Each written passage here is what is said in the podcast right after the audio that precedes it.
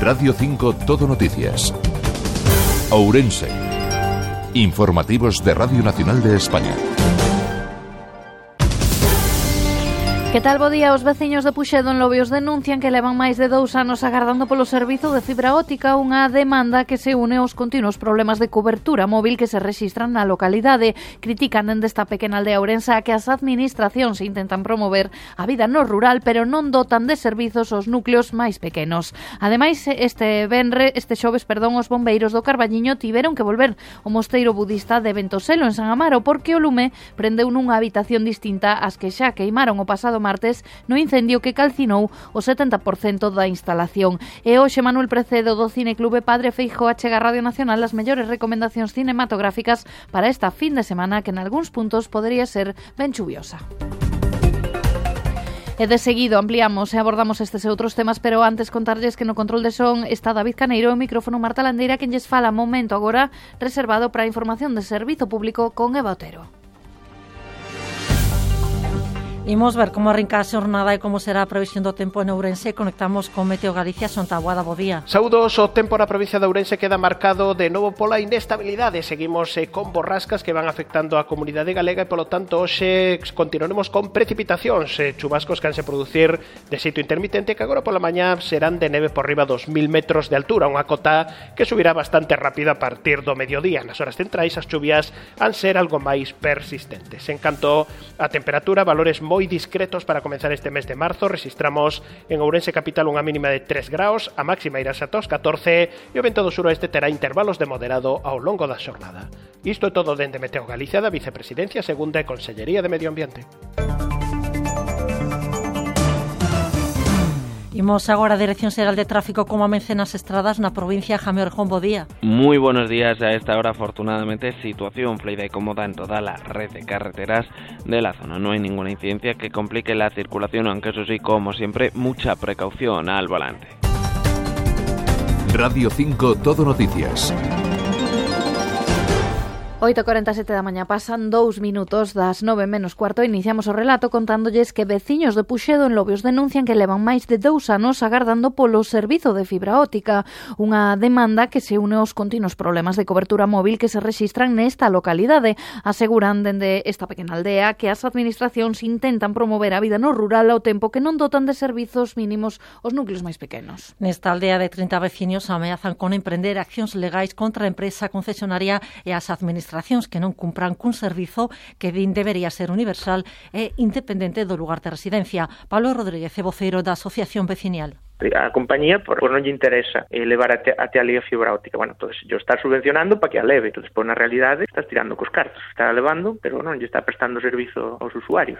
Puxedo foi un dos 10.400 núcleos incluídos no Programa Nacional de Extensión de Banda Ancha de Nova Xeración para implantar a fibra durante o 2019-2021, pero continúa sen ter acceso a este servizo.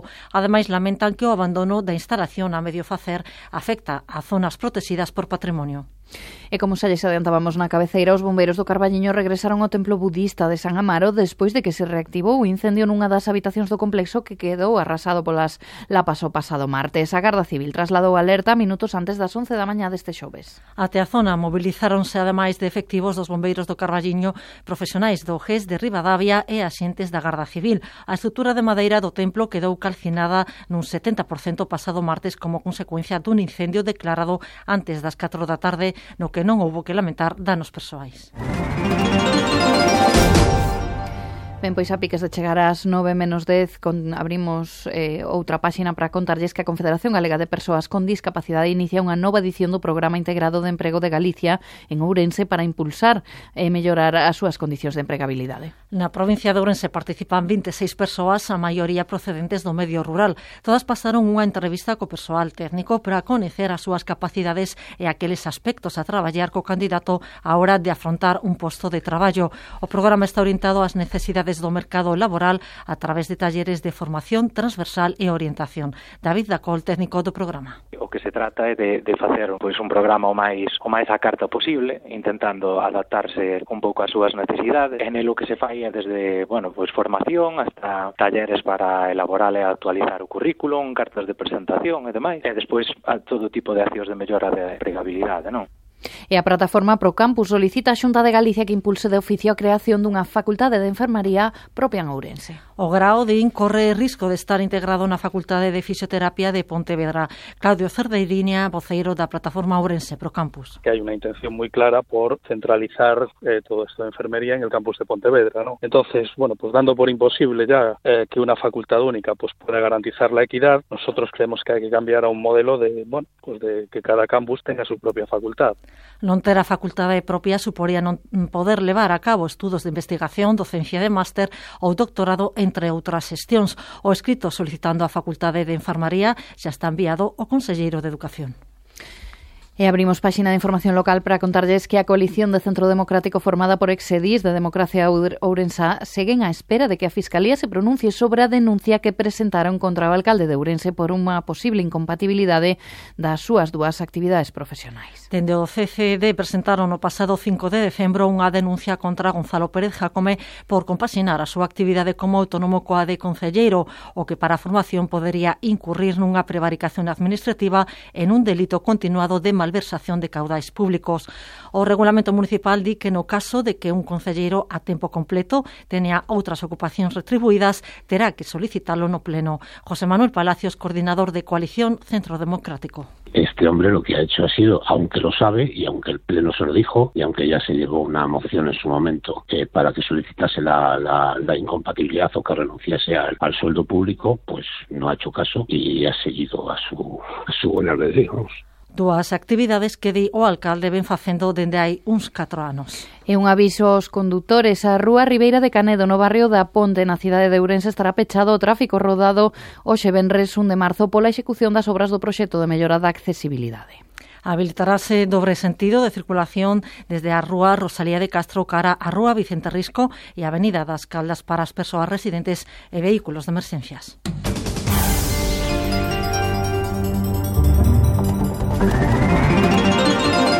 É momento agora reservado para outras informacións de carácter máis breve. Melloras de mobilidade na cidade. A Rúa Ribeira de Canedo, no barrio da Ponte, estará pechado o tráfico rodado hoxe Bernes, 1 de marzo, pola execución das obras do proxecto de mellora da accesibilidade que está a realizar o Concello. Habilitarase dobre sentido de circulación desde a Rúa Rosalía de Castro cara a Rúa Vicente Risco e a Avenida das Caldas para as persoas residentes e vehículos de emerxencias. Productos ourensás. Aberto o prazo para que os concellos soliciten as axudas para accións de promoción de produtos ourensáns. A Deputación de Ourense, a través do INORDE, destina nesta convocatoria un orzamento máximo de 75.000 euros para colaborar con accións de promoción aposta en valor de produtos propios ourensáns.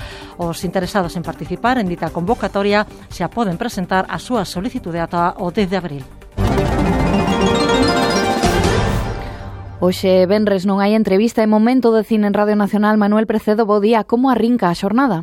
Bo día, que tal? Hoxe Benres eh, inicialmente é un día perfecto. A ver se non se escaralla. El mundo está formado por muchos mundos. Algunos están conectados y otros no lo están. Oh,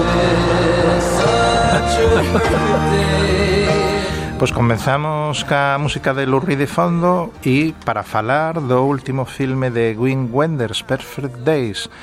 Hirayama traballa como limpador de baños en Tokio, parece contento coa súa vida, sin sela.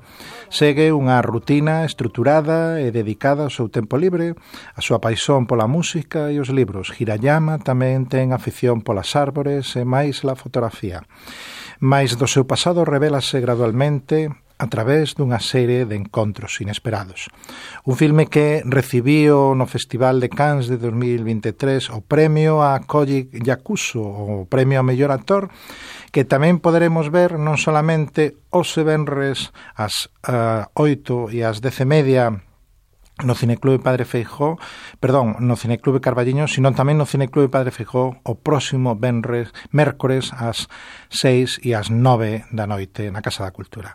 Duas oportunidades de ver unha das millores e máis puras obras do director, respetuoso co que quere transmitir eh, un magnífico traballo do seu protagonista. Isto decía Oti Rodríguez Marchante no ABC. E eh, no cine comercial temos a Dune. Piensa lo que estás a punto de hacer, Paul Atreides. ¡Silencio!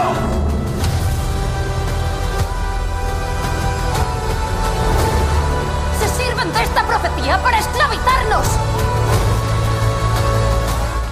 Pues de fondo ca música de Hans Zimmer que, que, que abarca e que ademais abriga moi ben esta peli de ciencia ficción que conta a historia de Paul Atreides, o duque, con poderes de clarividencia para liderar unha rebelión contra o emperador Saddam IV, xunto con Chani, os Fremen, a súa nai e, bueno, fillas, irmás e toda a parentela.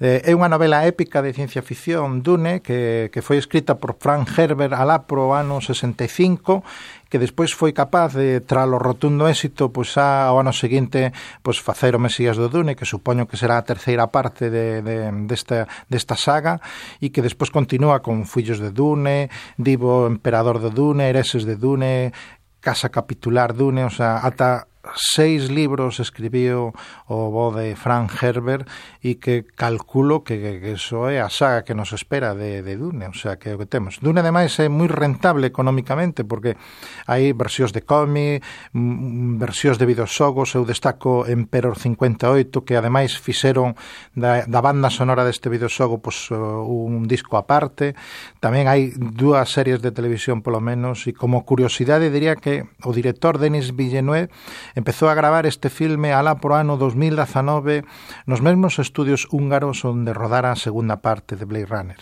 Un, unha película que xa pois intentara facer eh, Jodorowsky pero que non o conseguiu e que afixo pois, David Lynch cunha crítica mm, que o acusaba pois, de un filme bastante confuso, pero a verdade é que desde logo, pois que o texto orixinal é bastante complexo e hai que estar moi atento no, no cine para, para poder saber de que vai a historia de Dune.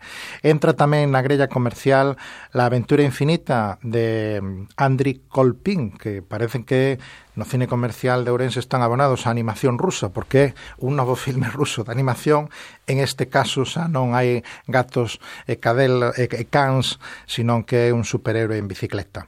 No cine Gesma de Sinzo, pues, eh, Guardianes del Museo, que é esa da animación ruso que falaba de cans e, e, e de gatos, Kung Fu Panda 4 que, e eh, a, aquela comedia romántica da que faláramos dunha exparella que voltan a verse despois dunha boda, calquera menos ti. No novo cineleiro tamén teñen Guardianes del Museo e con Fu un Panda 4 e engadimos en este caso pues, a outro filme do que falamos, a Cor Púrpura, ese musical sobre o filme de Steven Spielberg e a novela de Alice Walker.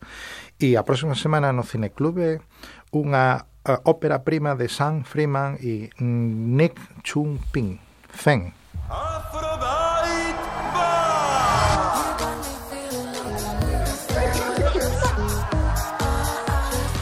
A vida e a carreira de Jules como drag queen quedan destruídas por un brutal ataque homófobo, pero cando se reencontra nunha sauna gay co seu agresor Preston, que tamén mantén oculta a súa orientación sexual, preséntalle a oportunidade de vingarse.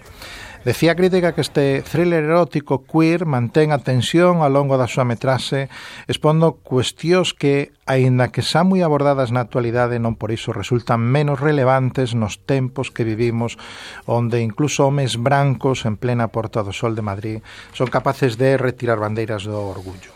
Eso o podremos ver o, o próximo luns ás oito e media O mércores recordamos que temos ese pele, esa pele de Queen Wenders en Orense, Perfect Days, e imos marchando con o Cineclube Groucho Mars, que proseta o próximo xoves ás 5 e ás 8 da tarde no Teatro Lauro Olmo do Barco de Valdeorras, Viase cara ao deserto o último filme de Margaret von Trotta que fala sobre Ingeborg Bachmann, que conquistou coa súa poesía o bastión dominado polos homes na literatura de lingua alemá. Este condenado calor me está matando. Yo lo encuentro maravilloso, este peligro. Es la única poetisa seria de toda Alemania. Sí, lo sé. Ya has cautivado a otro hombre esta noche. Siempre he estado... Un correcto como casi todos os biopips que sirven para divulgar e dar coñecer a autora, a súa vida e obra. Viase cara ao deserto, recordemos o podemos ver o próximo xoves no barco de Valdeorras. E marchamos despedíndonos do inverno. Recorden a última maravilla de Wing Wenders nos cineclubes Ose no Carballiño e o próximo mércores en Ourense. Mañá sábado chega a primavera e será un día perfecto tamén, bebendo, comendo, vendo unha peli contigo e voltando a casa. Voltamos a próxima semana.